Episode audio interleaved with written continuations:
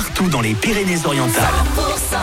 Dans les minutes qui suivent, vos tubes préférés avec Adaway, Louane, il y aura également Michael Bublé ou encore Francis Cabrel. Ouais, je vous l'annonce, c'est Christine qui arrive. Vous lui posez vos questions sur votre avenir dans la région sur 100%.com. Réponse dans un instant, midi.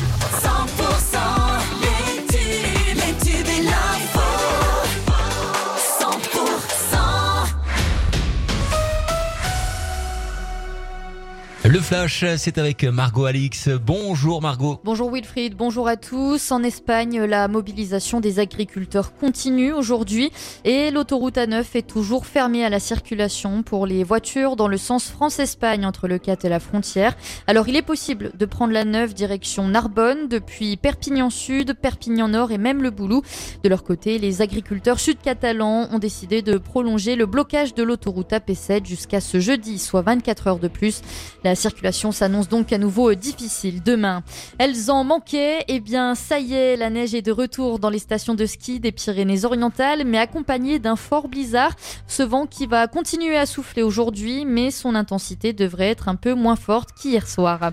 Le carnaval fait son grand retour pour une troisième édition à Poyestre avec plus de 1000 participants l'année dernière. L'événement a connu un grand succès et cette année, eh bien, l'édition sera placée sous le signe du cirque. Alors rendez-vous ce dimanche dès 14h à la salle Jordi Bar. Et du rugby dans l'actualité en top 14, guichet fermé pour la réception du stade toulousain à Aimé Giral. Ce sera la quatrième fois de la saison que l'USAP évoluera dans un stade complet.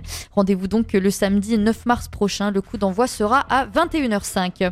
Et dans le reste de l'actualité, la Grèce en partie en grève commémore aujourd'hui la catastrophe ferroviaire la plus meurtrière de son histoire. C'était il y a un an alors que pleuvent les accusations de dissimulation des responsabilités. Ni train, ni métro, ni taxi, ni ferry, les transports sont quasiment à l'arrêt en Grèce depuis minuit et ce pour 24 heures.